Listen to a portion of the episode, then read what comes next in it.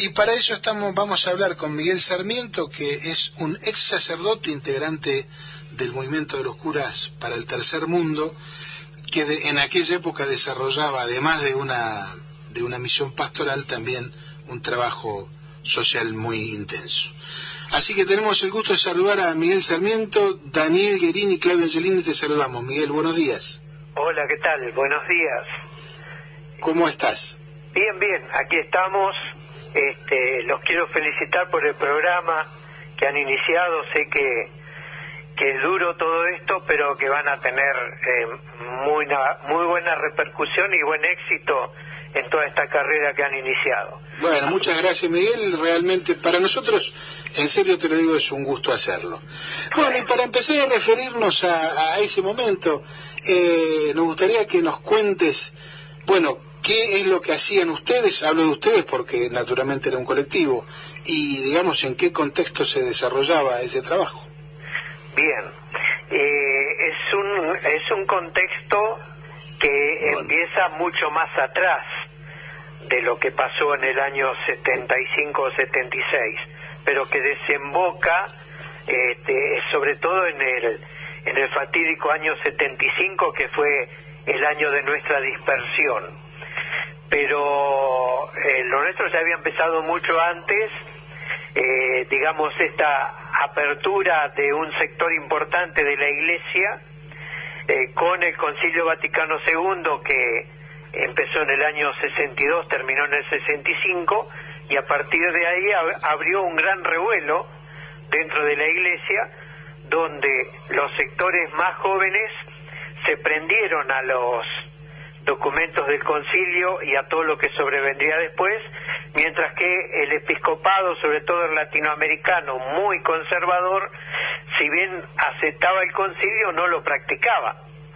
Todo esto motivó que hubo que, hubiera enfrentamientos importantes y digamos que eh, en el año 66 con, con el golpe de Onganía es cuando eh, prácticamente eh, se, se, lanza a, la opinión pública eh, todo esto nuevo que había provocado el concilio, que había sido corroborado luego por los documentos de, o van a ser corroborados luego con los documentos de Medellín. En el año 66, con el golpe de Onganía, aparece digamos, todo un cuestionamiento a una nueva dictadura que aparecía en el país. Y mm, de allí en más eh, suceden dos cosas muy importantes en ese año en Argentina. La repercusión de la muerte en combate del cura guerrillero Camilo Torres en Colombia, por un lado, y la aparición de una revista que de alguna manera refleja el accionar de estos grupos todavía dispersos de curas eh, que los medios calificaban como rebeldes, eh, que es la revista Cristianismo y Revolución, eh, dirigida este, por El Orrio.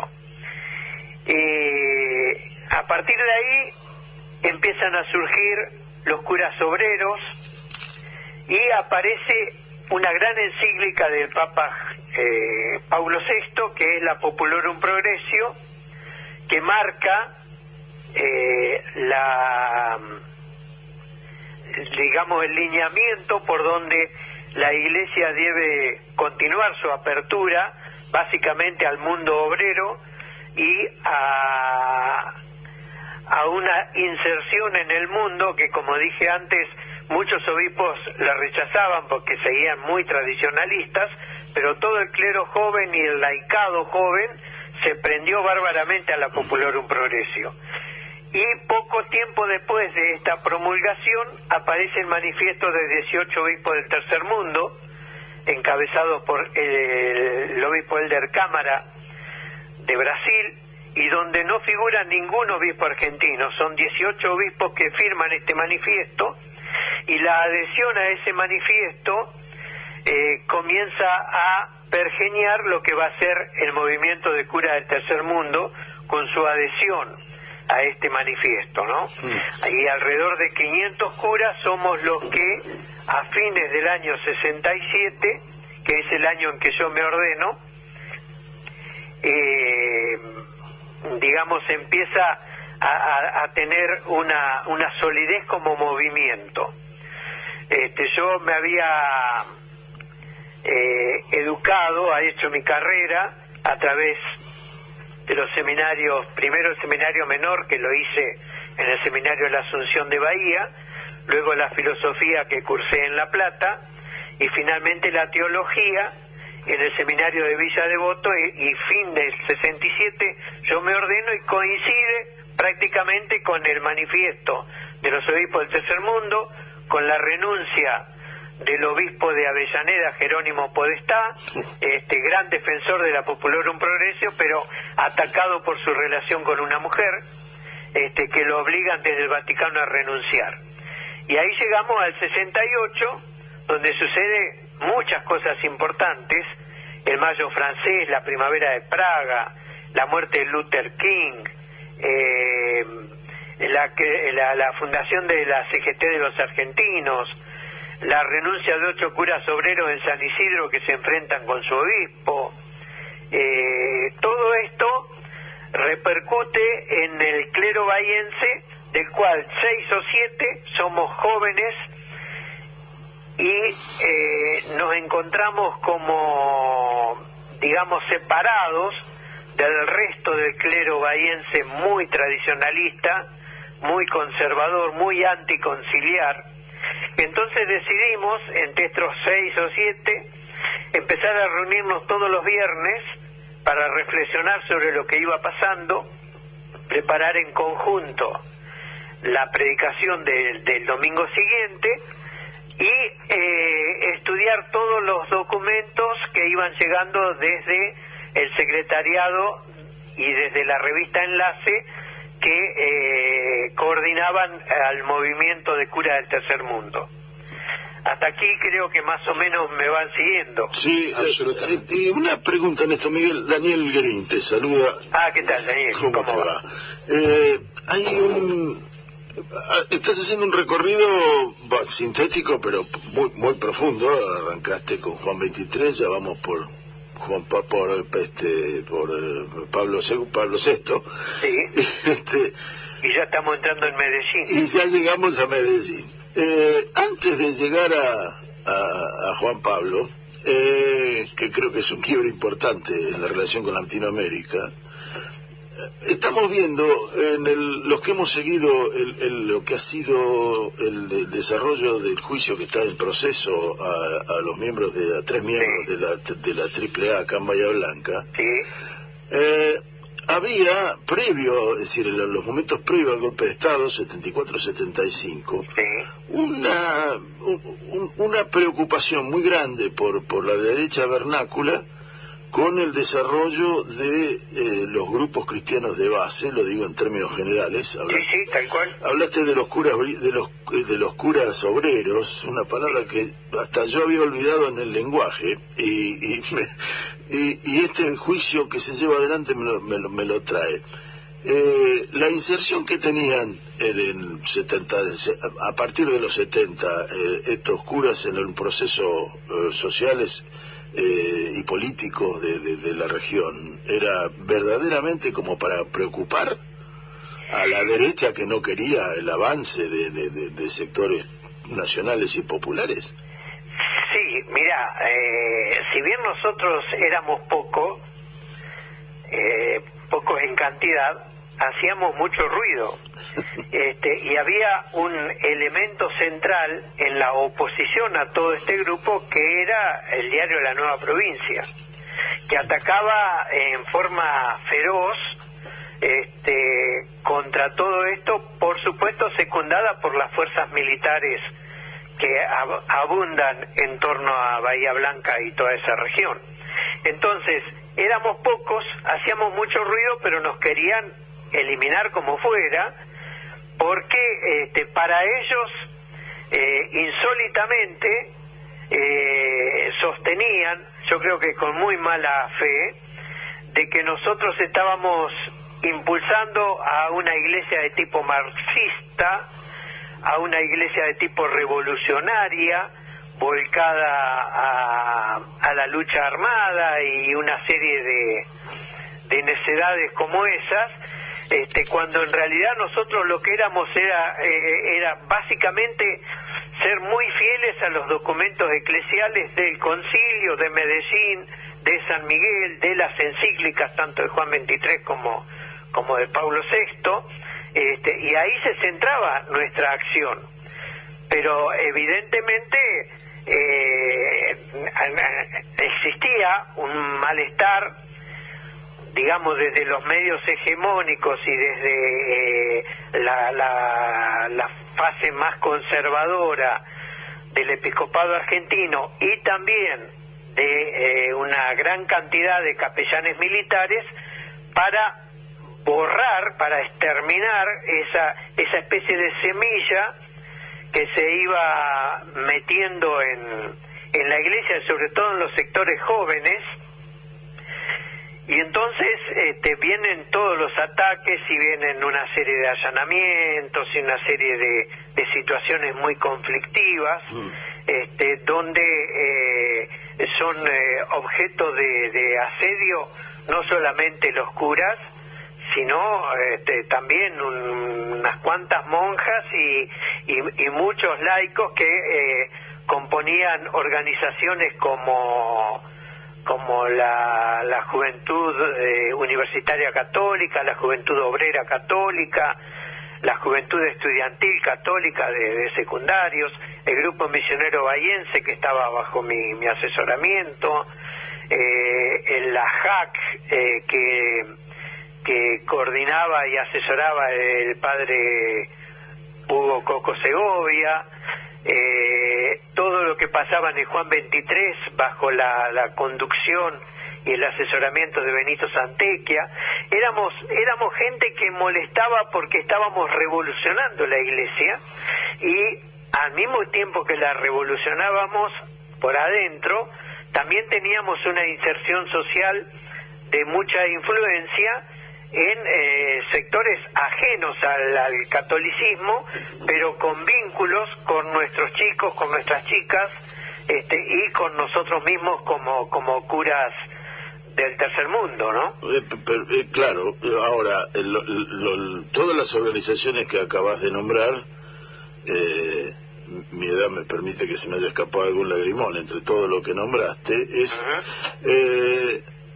todos esos grupos, ninguno tenía una actividad eh, eh, política partidaria y mucho menos una actividad eh, social violenta. no, la tenían como grupo, ¿sí? Ahora, individualmente, muchos de ellos militaban en algunas de las organizaciones políticas, básicamente la juventud peronista o la juventud trabajadora peronista o eh, en, la, en la UES, pero no había, digamos, por lo menos una, una vocación más allá de, de que alguno pueda haber tenido eh, decisión personal, pero no había mayoritariamente o comunitariamente un vuelco hacia la salida armada, sino hacia la inserción en los barrios, hacia la inserción en colaborar con aquellos que no tenían voz,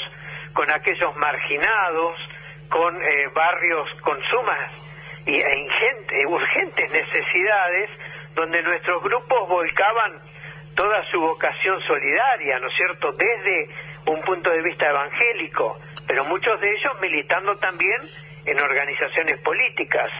Y, Miguel, perdóname, te hago una pregunta. Ustedes frente a esa reacción que se fue generando, ¿ustedes notaron que esa reacción fue progresivamente enrareciéndose o, o tornándose más violenta? No sé. Claro, nosotros tuvimos un respaldo importante hasta el año 72 en el arzobispo de Bahía Blanca, que en ese momento era Monseñor Germiniano Esorto, que a pesar de ser un hombre viejo, era un hombre muy eh, insertado en la problemática de la gente y nos comprendía, si bien eh, a veces este, no entendía mucho lo, lo la vorágine en la cual estábamos metidos, cuando hubo allanamientos, cuando hubo persecución, cuando hubo diatribas básicamente de la nueva provincia, cuando nos panfletearon a Coco y a mí en Punta Alta, cuando eh, le interrumpieron la homilía a, Biancucci en la Catedral de Bahía y luego también a, a Barreto eh, en, la misma catedral un año después. Cuando sucedían todas estas cosas, Esorto salía a, protegernos y a decir que eh, el, jefe nuestro era él y no otra gente que se metía a interpretar qué es lo que nosotros teníamos que hacer.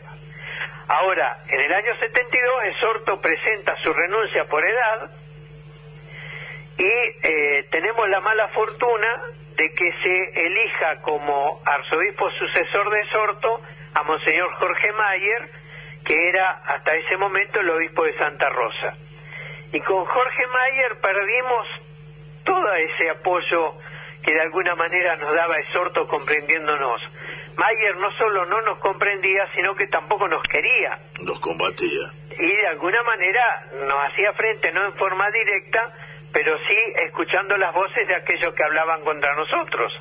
Y entramos en una división del clero, donde el clero mayoritario seguía siendo un clero conservador, este, y agrupado a su manera, en torno al obispo o al arzobispo, y nosotros éramos seis o siete que quedábamos prácticamente indefensos, este, sabiendo eh, con certeza de que nosotros éramos los que realmente estábamos respondiendo a los mandatos evangélicos, pero que era muy difícil luchar contra un statu quo que no querían perder lo que nosotros llamábamos los curas gordos, ¿no?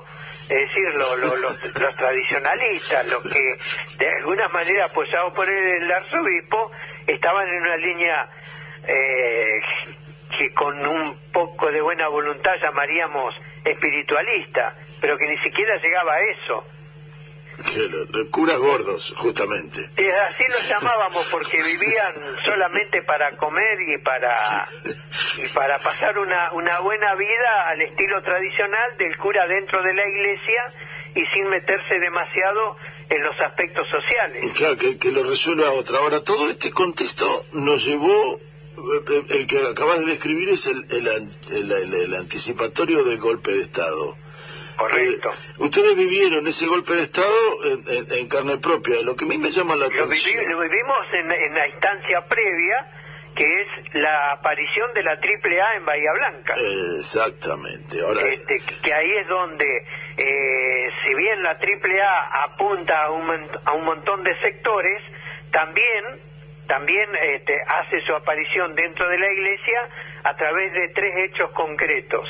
El primero es el asesinato de Dorniak, este, que era eh, un cura salesiano que en realidad no estaba metido para nada con nuestro grupo, pero que de alguna forma su muerte fue una señal de alarma para que el grupo eh, tomara conocimiento de esto.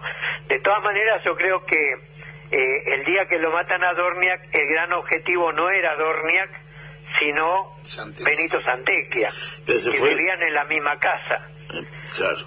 Pero seguramente la gente que intervino, que serían tres o cuatro este, matones, quien vaya a saber de dónde, eh, con seguridad no conocían a ninguno de los cinco que vivían en la casa. Cuatro lograron disparar como pudieron y Dormia, que quedó de alguna manera atrapado, es al que matan sin siquiera saber quién era. Lo que pasa que era el momento en que Mayer tenía para frenar toda esta estampida. Pero al día siguiente, en la gran concelebración que se hizo en el entierro de Dorniak, la predicación fue lamentable fue lamentable, es como que hubiera muerto de apendicitis, ¿viste? Y, eso nos trajo como consecuencia que hubiera otros dos hechos posteriores, este, una amenaza de bomba a Coco Segovia en Punta Alta, que para ese tiempo ya tanto él como yo teníamos prohibida la entrada en la base naval Puerto Belgrano, Y por otro lado, en Bahía Blanca, en la casa de Pepe Zamorano, que era donde hacíamos nuestras reuniones semanales, y me estoy refiriendo a la iglesia del Carmen en La Loma, allá en la calle Haití, eh, le queman la casa, eso fue sobre fines de abril, eh, cuando él no estaba presente, pero fue ya el aviso determinante para decir, bueno, de aquí en más lo que siguen son balazos.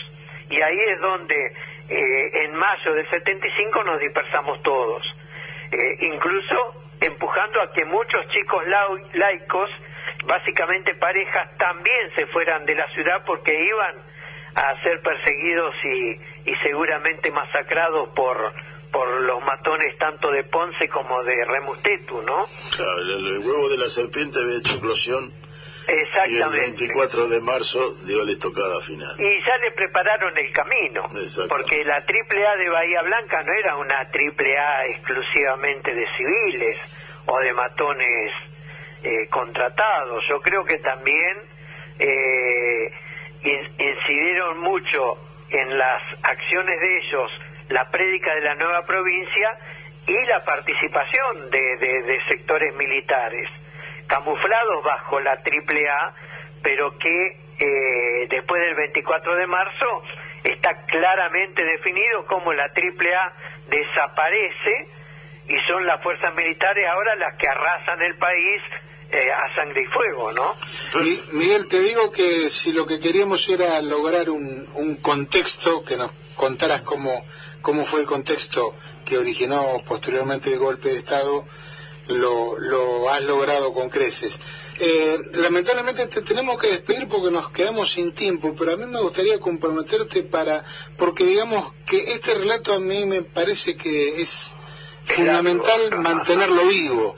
Sí, sí, es muy largo y muy desconocido. Exactamente. Y hay un montón de cosas, hay un montón de hechos que sucedieron y que la gente los ignora porque eh, los medios hegemónicos se encargaron de, ignorar todo lo que iba pasando, porque todas estas cosas pasaban en todo el país, no solamente en la región.